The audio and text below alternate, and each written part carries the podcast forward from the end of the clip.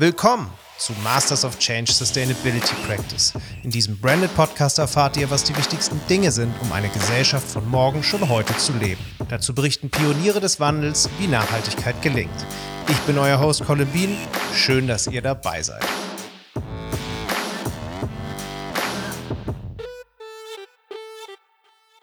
Das Smartphone, der Laptop, das Tablet.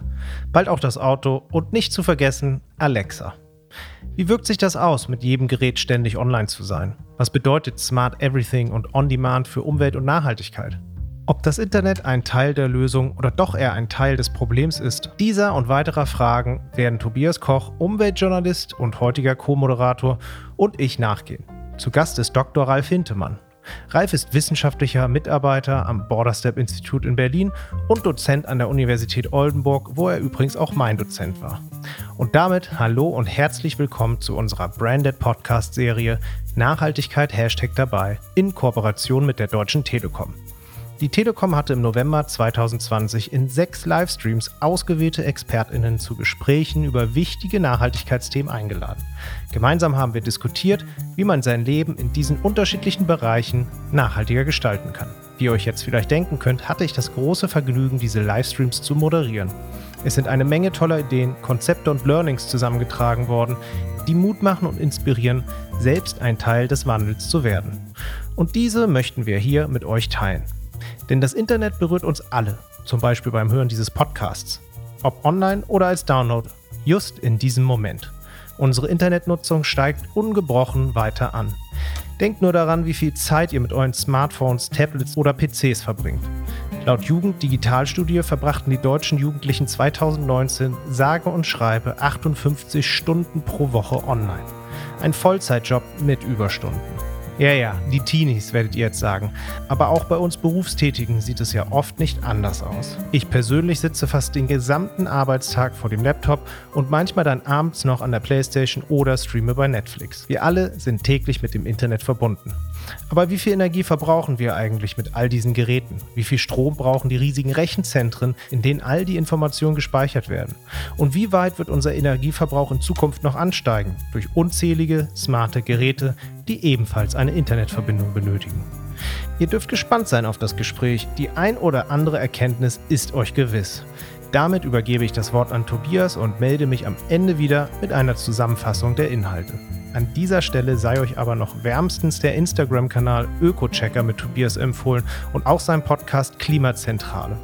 Entsprechende Links findet ihr in den Shownotes. Und nun viel Spaß bei dem Interview mit Tobias und Ralf.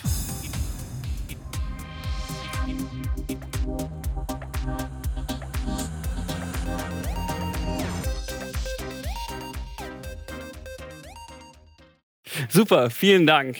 Ähm, Ralf, ich habe mir überlegt, wir könnten so direkt einsteigen, weil Colin hat es gerade gesagt, das Internet ist da, wir nutzen es jeden Tag und wir nehmen das so als selbstverständlich hin. Ich habe aber gelesen, wäre das Internet ein Land, da gab es mal ein Gedankenspiel, dann würde es in die Top 10 der Länder einsteigen mit dem höchsten Stromverbrauch und in CO2 gesprochen soll es für circa 2% der weltweiten Treibhausgase verantwortlich sein surfen wir uns eigentlich so völlig unbewusst das Klima kaputt? Das ist eine gute Frage, Tomi. Die Frage ist aber auch gar nicht leicht zu beantworten. Also zum einen, diese 2%, äh, die weiß auch keiner ganz gleich. genau. Also mhm. eine ganze Reihe Studien, eine, die sich mit dem ja, Thema beschäftigen. Und einige sagen, das sind 2%, andere sagen, das sind sogar 4%. Dann gibt es auch Studien, die gehen eher davon aus, es ist vielleicht noch ein bisschen weniger, ist erst 1,5%. Mhm. Also wir haben gar nicht genau das Wissen darüber, wie groß ist denn eigentlich der Strombedarf, der Energiebedarf des Internets und wie hoch hoch sind die CO2-Emissionen. Das liegt natürlich daran, dass das Internet allgegenwärtig ist. Wir haben Milliarden von Geräten weltweit, die, im Internet, die ans Internet angeschlossen sind. Wir haben Rechenzentren, wir haben Telekommunikationsnetze.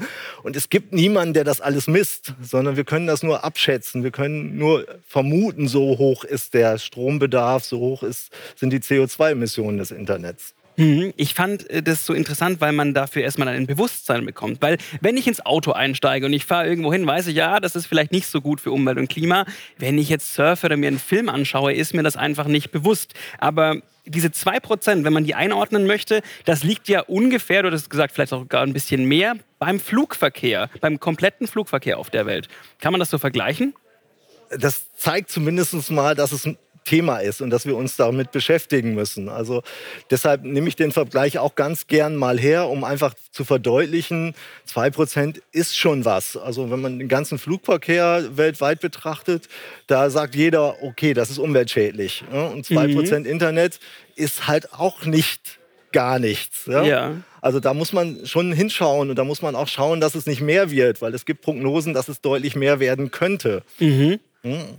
Aber so richtig fair ist der Vergleich eigentlich nicht, weil äh, Flugverkehr, da wird typischerweise nur der Kerosinbedarf betrachtet. Beim Internet nehmen wir alles dazu. Da nehmen wir jedes Gerät dazu, die Herstellung jedes Geräts. Da müsste man eigentlich auch alle Flughäfen dazu nehmen, alle Flugzeuge in der Herstellung und da hätten wir da wahrscheinlich schon mal deutlich mehr. Äh, wenn wir dann noch berücksichtigen, dass die Flugzeuge auch Schadstoffe oben in die Atmosphäre bringen, da ist die ja. Klimawirkung deutlich höher als der reine CO2-Ausstoß der Flugzeuge. Und deshalb ist das nicht so ein ganz fairer Vergleich. Und letztendlich, wenn man sich anschaut, wir haben über vier Milliarden Menschen weltweit, die täglich im Internet sind im Flugverkehr, da sprechen wir von ein paar hundert Millionen, mhm. die, im, äh, Flug, äh, die jährlich vielleicht einmal fliegen. Mhm. Jetzt sagst du, vier Milliarden Menschen nutzen schon das Internet. Ich stelle mir jetzt vor, die Emissionen, sagen wir mal, liegen jetzt bei zwei, drei Prozent. Das wird doch aber nach oben gehen, wenn ich mir überlege, immer mehr Menschen haben Gott sei Dank Zugang zum Internet. Ähm, wir wollen 5G, wir wollen vernetzte Autos. Ähm, da wird doch der Datenverkehr deutlich ansteigen und damit doch auch die Emissionen, oder? Also der Datenverkehr steigt ganz massiv an.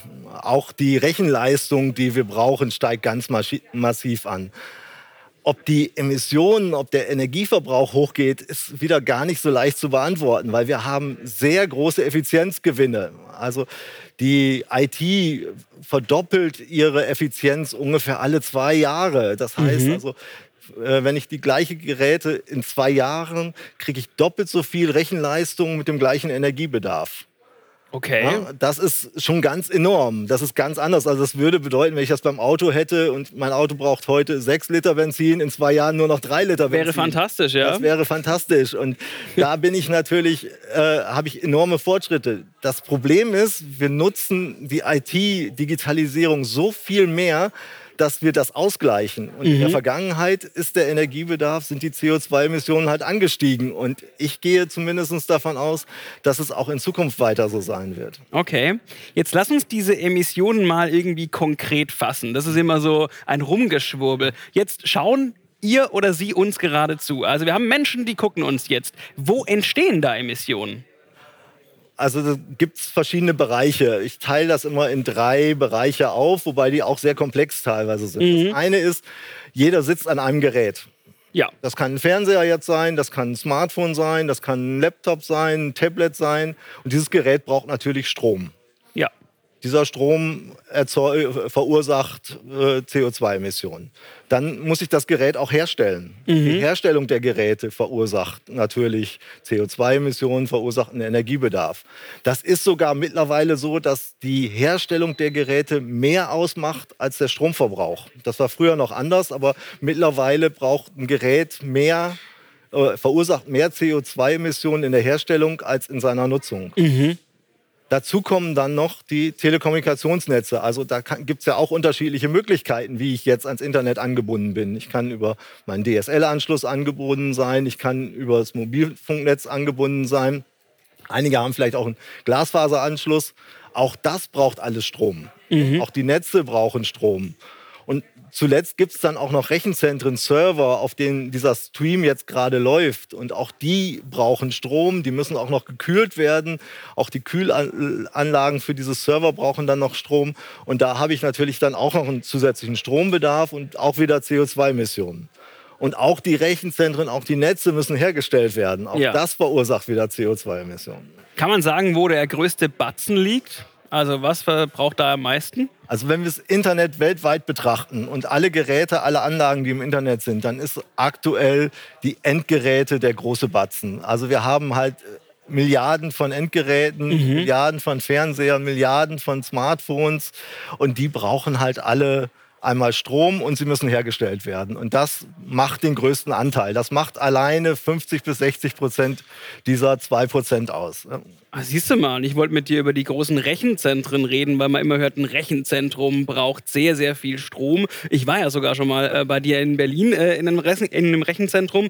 Ähm, aber kann man das denn sagen, so ein Rechenzentrum, äh, wie viele gibt es in Deutschland und wie viel Strom brauchen die?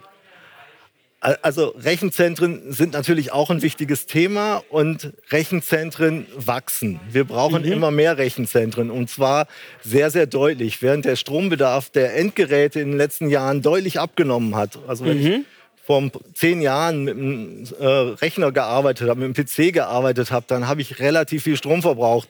Heute habe ich einen sehr effizienten Laptop, ein Tablet oder ein Smartphone, die brauchen kaum noch Strom.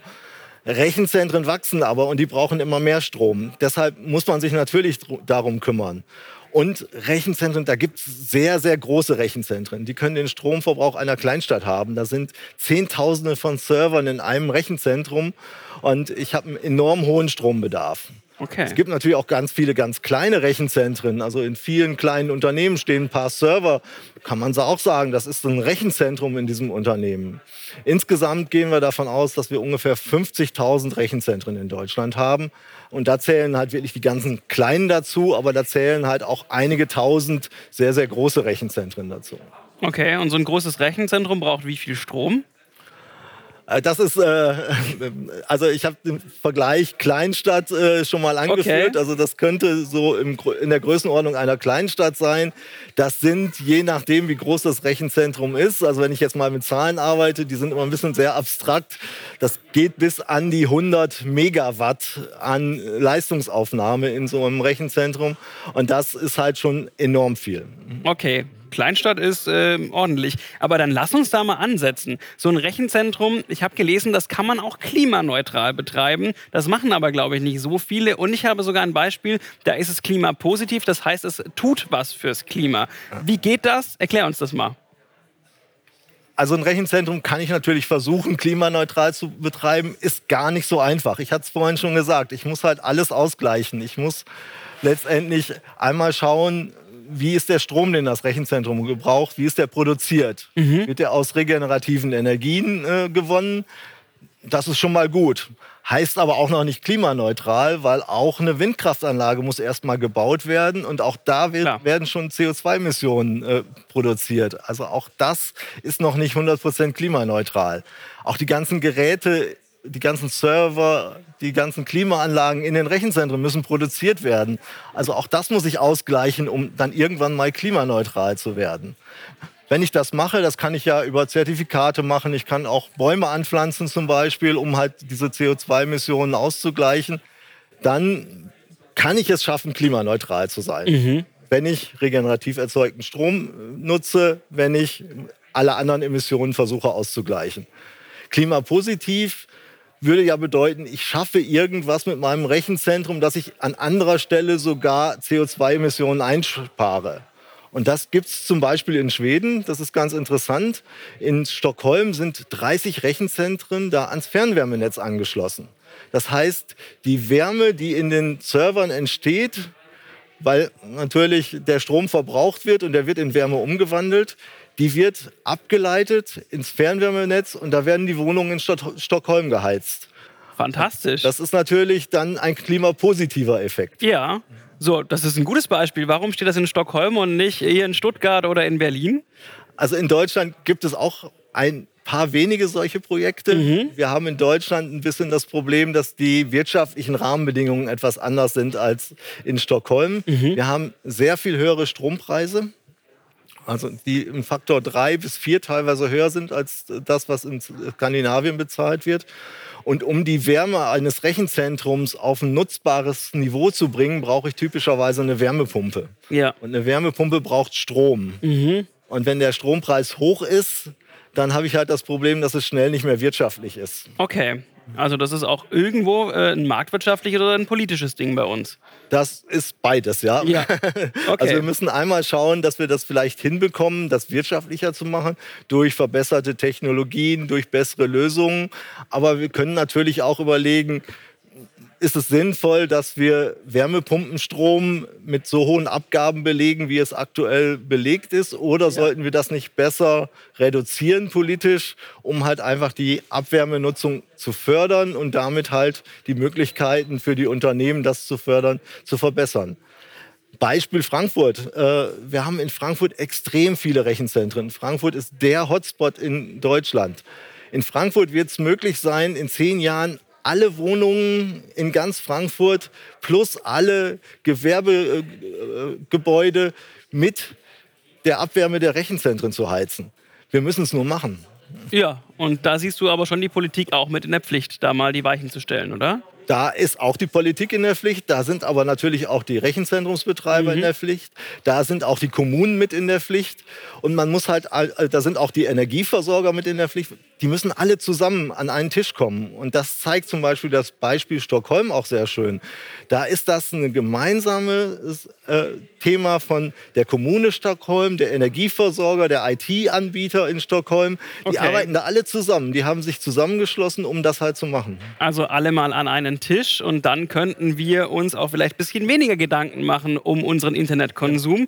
Ähm, aktuell haben wir aber das Problem eben noch und ich will mir mal mit dir diesen Datenverkehr ganz genau anschauen, denn ähm, wir wollen mal sehen, was fließt eigentlich da so durchs Netz und da gibt es ein ganz großes äh, Highlight. Äh, wir sehen es nämlich äh, hier. Das meiste sind Videos, ne? Das meiste sind Videos, ja. Ja, also man sieht ja, glaube ich, hier Other Videos. Damit ist äh, Skypen zum Beispiel gemeint und aber dann diese 60 Prozent sind Online-Videos, was wir so konsumieren. Und hier haben wir direkt mal eine Frage in die Runde an euch, an äh, Sie, die uns zuschauen. Ich will mal wissen, was denken Sie denn? Was sorgt für mehr Daten und auch damit CO2? Sind das die sogenannten Tubes, also YouTube oder Dailymotion, oder sind das Pornoseiten? Einfach mal abstimmen. Was sorgt für mehr Daten? Sind das äh, Tubes wie YouTube und Dailymotion oder sind das Pornoseiten? Ähm, ich, bin, ich bin sehr gespannt, was da als Antwort rauskommt. Ähm, ich will nicht weiter sagen, sonst spoiler ich hier auf jeden Fall. Diese Daten sind ja vom äh, französischen Think Tank The Shift Project. Wenn du das so siehst mit den, mit den Daten, wirst du das als plausibel einordnen? Das ist plausibel, auf jeden Fall. Also auch andere äh, Institutionen geben in der gleichen Größenordnung die Menge des Videoverkehrs an. Kann sich auch jeder vorstellen, wenn ich ein Video streame, dann habe ich sehr große Datenverbräuche. Das sehe ich auch mhm. auf meinem Smartphone, wenn ich mir das mal anschaue. Äh, natürlich ist das Videostream das, wo ich die großen Datenmengen habe. Mhm. E-Mail äh, ist vergleichsweise wenig, aber in den Gigabyte-Bereich, da komme ich halt über Videostream. Okay, ja, so, ich bin äh, gespannt, was das Ergebnis dann gleich ist. Ich glaube, das äh, dauert noch äh, ganz kurz. Ich kann ja schon mal äh, sagen, was auf jeden Fall sehr wenig ausmacht, äh, zumindest noch in dieser Studie, sind Videos, die wir auf Facebook oder auf Instagram konsumieren, die da so im Feed auftauchen. Und äh, der absolute Renner war äh, Video on Demand, also Netflix, Amazon Prime und Co. Das überrascht aber, glaube ich, auch nicht, ne? Nee, oh, guck mal hier. Wow, 100% zu null Online-Pornografie. Ihr seid gut. Das ist ja Wahnsinn. Ähm, tatsächlich ist es so. Also 34% äh, sind Video on Demand. Wir haben das auch nochmal äh, als Grafik, damit man es ganz genau sehen kann. Ähm, und dann kommt schon die Pornografie, noch vor YouTube und Co. Mich hat das überrascht. Dich? Ähm, ein bisschen überrascht hat es mich auch, muss ich ganz ehrlich sagen. Ich glaube, die Zahlen sind äh, nicht mehr ganz aktuell. Äh, das ist ja auch, wir haben eine extrem hohe Dynamik in dem Bereich. Also äh, das wird auch jeder im privaten Umfeld gemerkt haben. Wir streamen heute mehr als vor zwei Jahren und ja. wir streamen massiv viel mehr als vor zwei Jahren. Und ich glaube, dass heutzutage das ganze Thema Online-Video noch viel stärker ist als 60 Prozent. Die Zahlen sind wahrscheinlich zwei, drei Jahre alt. Äh, ja. Da war, äh, waren die anderen Videos noch 40 Prozent in Summe. Mittlerweile vermute ich, dass Online-Video noch viel stärker ist. Okay, sehr schön. Und ich glaube tatsächlich auch, äh, ich weiß nicht, ob du mir widersprichst, aber diese ähm, andere, also Snapchat oder TikTok, was jetzt ja. aufkam, ist ja auch eine immense Menge an Videodaten. Ich denke, das wird auch nach oben gehen. Da gehe ich auch von aus. Also das ist ja auch, da gibt es auch viel mehr Produzenten. Mhm. Jeder jeder ist Selbstproduzent von Videos. Content ja? Creator ja. und Influencer. Selbst wenn, wenn, man glaubt, dass die in diesem Adult-Video-Bereich auch eine ganze Reihe Produzenten tätig sind, glaube ich halt einfach, dass halt in dem anderen Bereich Milliarden Leute Videos machen, Videos verteilen und der, ja. das wächst wahrscheinlich noch mal viel, viel schneller. Mehr als im Adult-Bereich. So, jetzt hast du auch gesagt, natürlich ähm, wird Netflix, Amazon Prime und Co., also Video on Demand, äh, wachsen. Und ich, äh, weil das so viel Spaß macht, äh, die Runde hier zu fragen, äh, hätte da noch eine, eine Frage in die Runde. Ähm, wie viel CO2, jetzt mal praktisches Beispiel, verursache ich denn mit einem Film, wenn ich ihn 100 Minuten gucke? Ich finde, so ein Film dauert meistens so circa 100 Minuten. Äh, Ralf, du gehst kurz in dich und rechnest und ich stelle euch diese Frage. 100 Minuten Film streamen in HD, High Definition, hat in etwa die gleiche CO2-Bilanz wie eine Autofahrt mit 0,2 Kilometer, 2 Kilometer oder 20 Kilometer. Jetzt einmal abstimmen. Ich bin äh, sehr gespannt, was da rauskommt. Ähm, ähm, ja, also wir schauen nämlich auch gleich nochmal, wie wir diesen Wert vielleicht auch nochmal drücken können, also wie man grü äh, grün streamen kann. Ähm, du, bist, du bist ready dann gleich für die Antwort. Du hast es für dich im Kopf berechnet, ne? Ich versuche das zu berechnen. Es ist nicht so ganz einfach. äh, ja, ich glaube, man geht in dem Bereich von vielen Annahmen aus, schätze ich mal. Genau. Okay, guck mal, da läuft die Abstimmung. Oh, da, äh, ich muss ja sagen, äh, mal gucken, ob sie richtig liegen. Ich weiß es gar nicht, aber wir haben schon mal einen Favoriten, sagen wir es mal so. Ähm, ach, ich kann auch schon mal auflösen. Aber nee, oh nee, es wird noch gewotet. Ich will noch kurz warten, Ralf. Ja? Ähm, okay, deine Annahmen hast du gemacht. Du bist klar. Äh, momentan sieht es so aus, dass die allermeisten sagen, es sind zwei Kilometer für einen Film in Full HD. Kommt das hin? Das kommt hin. Wie du schon angedeutet hast, es hängt davon ab. Also es hängt natürlich sehr stark davon ab, mit welchem Gerät streame ich zum Beispiel zu Hause. Streame ja. ich auf einem großen 60 Zoll Fernseher oder streame ich mit meinem Smartphone? Das macht äh, einen Riesenanteil aus. Also mhm. wenn ich mit dem Fernseher streame, dann ist das der dominierende äh, Energieverbraucher, dann ist das auch das dominierende Gerät für die CO2-Emissionen. Okay. Wenn ich mit dem Smartphone streame, dann ist äh, eher der Stream, also die Netzübertragung, das Dominierende. Mhm. Auch da kommt es darauf an, was für einen Netzanschluss habe ich. Wenn ich jetzt über DSL streame, bin ich einigermaßen effizient. Wenn ich über Mobilfunk streame, habe ich deutlich höhere CO2-Emissionen. Wenn ich über Glasfaser, wenn ich möglicherweise einen Glasfaseranschluss habe, dann bin ich noch wesentlich effizienter. Okay. deshalb, also wenn, wenn ich zum Beispiel mit einem Tablet und dann über Glasfaser stream, dann komme ich vielleicht sogar in die Größenordnung 0,2 mhm. Kilometer. Aber bei allen anderen würde ich eher sagen, in der Größenordnung 2 Kilometer. Full HD, 100 Minuten auf einem 50 Zoll Fernseher, da kann man, glaube ich, so ungefähr sagen, 240 Gramm CO2 Okay, also ähm, ich finde natürlich, es hört sich nicht nach viel an. Trotzdem, für mich ist es schon so ein Zeichen, wenn ich einen Film gucke, nochmal vor eingangs gesagt, dann schaue ich den halt. Dass sich das irgendwie auswirkt, ist mir dann nicht bewusst. Wenn ich jetzt zum Bäcker fahre, einen Kilometer hin und zurück, ähm, was meine Eltern zum Beispiel auf dem Land tun, dann hat das die gleiche Wirkung. Und das finde ich einfach fürs Bewusstsein schon nochmal ähm, interessant. Jetzt ist ja die Frage, kann ich denn als Konsumentin und Konsument irgendwas selber tun, um grüner zu streamen? Haben wir da eine, eine Stellschraube? Wir haben natürlich Möglichkeiten. Ich hatte schon gesagt, das Endgerät spielt eine große Rolle. Streame ich auf dem Fernseher oder streame ich auf dem Smartphone? Das hängt natürlich auch von der Nutzungssituation ab. Mhm. Auch wenn ich klassisch Fernsehe, braucht mein Fernseher den Strom. Also das ist dann gar nicht mehr unbedingt so viel mehr, ob ich streame oder ob ich mit einem klassischen äh, klassisch fernsehe. Und wenn ich abends mir einen schönen Film anschauen will, dann schaue ich den nicht auf dem Smartphone, sondern dann setze ich mich auf die Couch und schaue den auf dem Fernseher. Mhm. Das will ich auch keinem ausreden. So hoch sind die Emissionen dann auch nicht, dass man halt dann ein schlechtes Gewissen haben muss. Ja.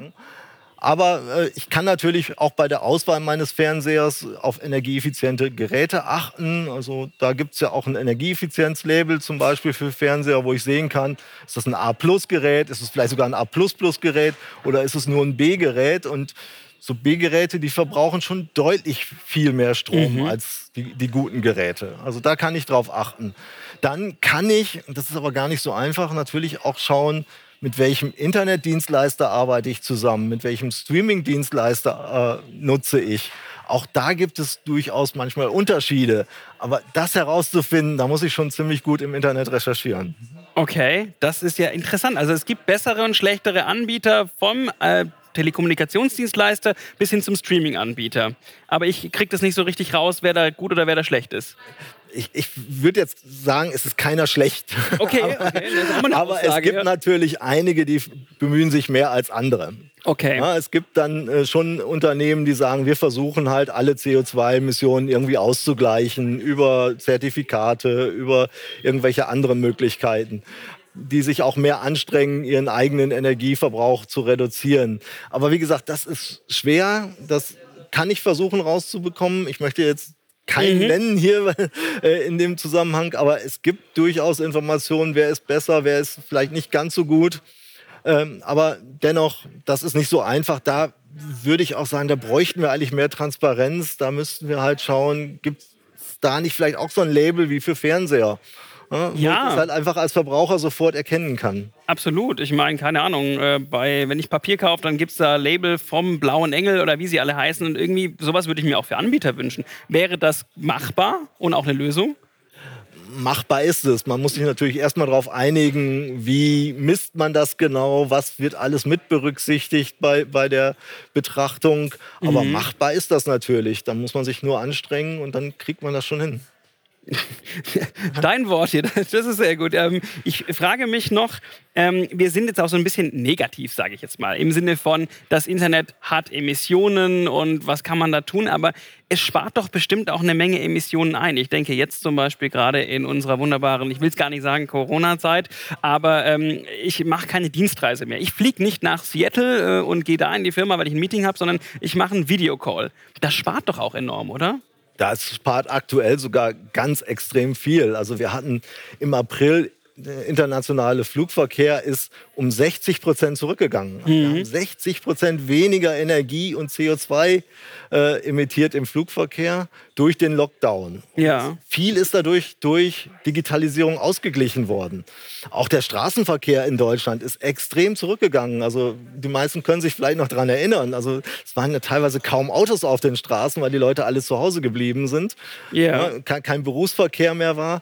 Und wir haben das zumindest teilweise über Videokonferenzen, auch durch vermehrtes Streaming zum Beispiel, ausgeglichen. Also auch die Freizeitaktivitäten haben sich verschoben. Wir haben mehr gestreamt, sind dafür weniger rausgegangen vielleicht und haben damit enorme Mengen an CO2 eingespart. Mhm. Also die Möglichkeit besteht. Das Problem ist nur, dass es häufig gar nicht passiert und es ist auch extrem schwer äh, zu messen. Also vor Corona haben wir auch immer mehr Videokonferenzen gemacht. Wir sind aber trotzdem immer mehr gereist.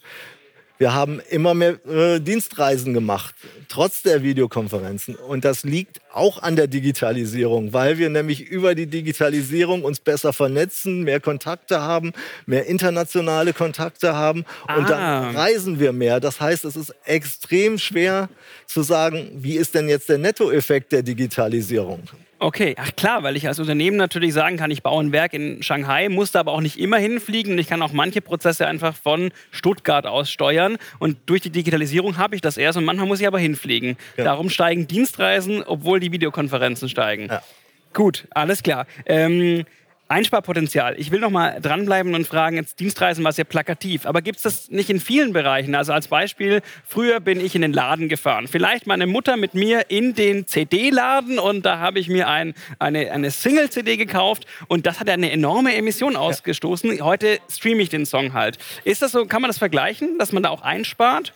Ja, natürlich gibt es diese Einsparungen. Die Frage ist, was mache ich mit der Zeit, die ich gewonnen habe? Also ah. Wenn ich jetzt nicht mehr in den Shop fahren muss, um einzukaufen, nutze ich die Zeit jetzt äh, klimafreundlich oder mache ich möglicherweise sogar was, was klimaschädlicher ist? Sage ich dann vielleicht sogar, ich habe jetzt Zeit gewonnen, dann fahre ich mal ein paar Kilometer mit dem Auto. Oder insgesamt, wenn ich alles schneller machen kann, dann leiste ich mir mal einmal im Jahr eher einen Urlaub und fliege dadurch mehr. Und dieser Gesamteffekt, das ist halt immer das Schwierige zu bestimmen. Und da können wir halt einfach nur schauen, wie entwickelt es sich insgesamt. Und mhm. wir sehen halt, insgesamt haben wir zwar die Situation dadurch, dass wir zum Beispiel äh, den Strom ja immer grüner erzeugen, immer mehr regenerative Energiequellen nutzen, die CO2-Emissionen runtergehen, aber trotzdem steigt der Energiebedarf in den meisten Bereichen weiter an. Okay, klar. Das ist auch ein krasser Faktor, den man nicht bedenkt. Man hat dann auch mehr Zeit, wenn man auch nicht mehr eine Dienstreise machen muss. Dann mache ich vielleicht noch eine private Reise halt, weil ich jetzt nicht äh, unter der Woche unterwegs war und dann fertig nach Hause komme am Freitagabend. Okay. Äh, eure Fragen auch gerne an Dr. Ralf Hintemann. Ich habe noch so eine, ich weiß nicht, wie ich es nennen soll. Also, Würdest du denn sagen, dass wir gar nichts tun müssen äh, in der Zukunft? Sollten wir unseren Konsum wenigstens ein bisschen überdenken und nicht, ich sage jetzt mal, auf YouTube Musikvideos laufen lassen, obwohl wir sie gar nicht gucken, sondern wir, wir springen irgendwo rum oder die Serie läuft im Hintergrund und wir kochen gerade eine Kürbiscremesuppe. Ähm, müssten wir da was tun oder liegt es wirklich an den Anbietern? Nein, wir sollen natürlich auch darauf achten. Also jeder Einzelne beeinflusst natürlich auch das Gesamtbild. Und da, wo ich was vermeiden kann, dann sollte ich das auch tun. Mhm. Man muss natürlich das im Zusammenspiel auch mit den Anbietern machen. Mhm. Wäre natürlich ideal, wenn ich nur Musik hören möchte bei YouTube, dass ich dann auch nur die Musik übertragen bekomme auf mein Endgerät, dass die Videodaten gar nicht kommen. Das wäre natürlich eigentlich eine schöne Sache. Ja, mhm. Warum, wenn ich mir das Video nicht anschauen will, warum müssen die Daten übertragen werden? Warum muss das Energie verbrauchen? Ja. Wenn ich ja nur die äh, Musikdaten möchte. Ja? ja? Also da kann natürlich auch vielleicht der Anbieter mitwirken.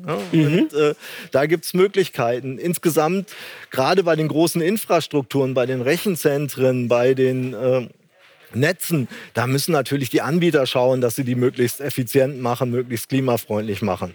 Und wir müssen als Konsumenten und ihr als Journalisten, ihr müsst den Anbietern immer wieder sagen, macht das bitte. Sonst ja. kaufen wir bei euch nicht oder sonst stellen wir euch irgendwo in der Öffentlichkeit bloß. Ja, ja also einmal auf die Finger hauen oder zumindest mal mit dem Finger äh, den, den Fingerzeig heben. So, ähm, Fragen könnt ihr jederzeit stellen und es kommen noch Fragen rein, äh, Ralf. Äh, eine Frage, die ist, auf welche grünen Indikatoren von Internetanbietern kann ich denn achten? Also wo finde ich denn die Daten, wenn ich herausfinden will, ob mein Anbieter grün ist oder nicht? Also was heute in aller Munde ist, und das wird ja auch meistens diskutiert, sind ja die Klimagasemissionen, die CO2-Emissionen. Mhm. Und zumindest alle großen Unternehmen haben Nachhaltigkeitsberichte. Mhm. Und da kann ich dann nachschauen, wie sieht es bei denen aus, was machen die zum Thema äh, Reduktion der Klimagasemissionen, wie viel Klimagase äh, produzieren sie. Und da kann ich mich kundig machen. Wie gesagt, es ist nicht einfach, mhm. aber es geht. Okay. Ähm, wir haben hier noch eine Frage. Wie wirkt sich eigentlich die Nutzung von Ökostrom gegenüber konventionell gewonnenem Strom aus? Die, wie sich die Nutzung auswirkt? Ja. Also wenn ich Ökostrom nutze, ich habe schon gesagt, auch der ist nicht 100% klimaneutral, mhm. weil natürlich auch die Windkraftanlagen, auch die Solarzellen müssen erstmal produziert werden und auch da entstehen Klimagase. Aber da habe ich natürlich deutlich weniger Klimagase in der Stromproduktion. Und wenn ich jetzt zum Beispiel einen Vertrag beim Ökostromanbieter habe, habe ich deutlich weniger Klimagase durch mein Verhalten verursacht als jemand, der konventionellen Strom nutzt wo dann halt Kohlekraftwerke betrieben werden, Gaskraftwerke betrieben werden und in Deutschland aktuell auch noch Atomkraftwerke betrieben mhm. werden, die zwar kein Klimagas ausstoßen, aber aus anderen Gründen vielleicht nicht so freundlich sind. Ähm, da haben wir einen Müll und der Müll löst Probleme aus. Genau. Ähm, auch noch eine Frage ist, auch wenn Musikstreaming CO2 verbraucht, ist das nicht über einen langen Zeitraum besser, als allein die Ressourcen oder das Material nur für eine CD zu produzieren? Also Musikstreaming versus wahrscheinlich CD oder ich würde es auch mal sagen Videostreaming versus DVD. Da gibt es äh, auch eine ganze Reihe Untersuchungen, die sich mit dem Thema beschäftigen. Äh, also aktuell sieht es aus, als wenn die Umweltbilanz gar nicht so großartig unterschiedlich ist. Das okay. hängt natürlich auch ein bisschen am Verhalten dran, äh, aber das ist ungefähr gleich. Also dass unser Musikverhalten verbraucht fast genauso viel CO2 heute wie vor 30 Jahren. Also das ist nicht viel anders geworden. Wir machen es halt ganz anders. Mhm. Wir haben heute sogar den Vorteil, dadurch, dass alles mehr virtuell ist und wenn wir es schaffen, den Strom regenerativ zu erzeugen, werden wir besser. Dann können wir es sogar deutlich reduzieren und dann sind wir besser als CDs produzieren, die dann auch noch transportiert werden müssen. Das ist, äh, finde ich, auch ein schöner Schluss eigentlich. Auf jeden Fall. Doch, ähm, das ist auch positiv. Ich mag das tatsächlich. Ja, definitiv. Ich glaube, wir haben Besuch bekommen, habe ich gerade hier in der Plexiglasscheibe gesehen. Genau, immerhin bringt sie das, dass man sich darin spiegelt und ihr mich jetzt seht. Richtig, ihr Lieben, ja. schon mal herzlichen Dank für das wunderbare Gespräch, ganz viele Einsichten. Ich habe noch zwei Fragen auch aus der Community mitgebracht, die ich gerne an dich stellen möchte, Ralf. Zum einen, wächst denn eigentlich mit den schnelleren Verbindungen und Netzen, zum Beispiel G5, auf dem mobilen Endgerät nicht auch der Energieverbrauch signifikant? Ich habe es jetzt akustisch. Äh, Wächst mit G5 auch der Energieverbrauch der Geräte, der Endgeräte? Oh, das ist schwer zu sagen. Ich hatte es vorhin ja schon gesagt. Also wir haben enorme Effizienzgewinne. Also die Technik wird immer effizienter. Mhm. Es ist natürlich schon so, wenn ich immer mehr Daten streame und die auch dargestellt werden müssen, dass das halt möglicherweise auch einen größeren Rechenaufwand auf dem Gerät verursacht. Aber die Geräte werden auch immer besser. Also ich gehe davon aus, dass ein Smartphone auch in drei, vier Jahren nicht mehr Strom braucht als heute, weil da werden sich die Anbieter anstrengen, damit wir es halt nicht dreimal am Tag laden müssen und damit wir keine Riesenakkus in die Geräte bauen müssen. Das heißt, das wird wahrscheinlich ungefähr gleich bleiben. Was anderes ist das Netz. Äh, wir haben immer mehr Daten und da sieht es aktuell zumindest im Mobilfunknetz aus, als wenn wir zwar wesentlich effizienter werden, aber das Netz insgesamt mehr Strom verbraucht. Das heißt, da kompensiert die Mehrnutzung die Effizienzgewinne überkompensiert die Mehrnutzung die Effizienzgewinne. Der sogenannte Rebound-Effekt. Ja. Ich habe ein, eine letzte Frage noch, und zwar, was eigentlich mit diesen Geräten wie Alexa zum Beispiel, äh, wie ähm, schalten die sich in den Energieverbrauch mit ein? Alexa und andere Geräte. Also die Geräte selbst brauchen relativ wenig Strom ja. und äh, sind ja auch die meiste Zeit im Standby, äh, sollten sie zumindest. Äh, das heißt also, da habe ich natürlich auch ein Strombedarf, aber das ist jetzt nicht irgendwas, was im Vergleich zum Fernseher oder so eine dominante Rolle spielt.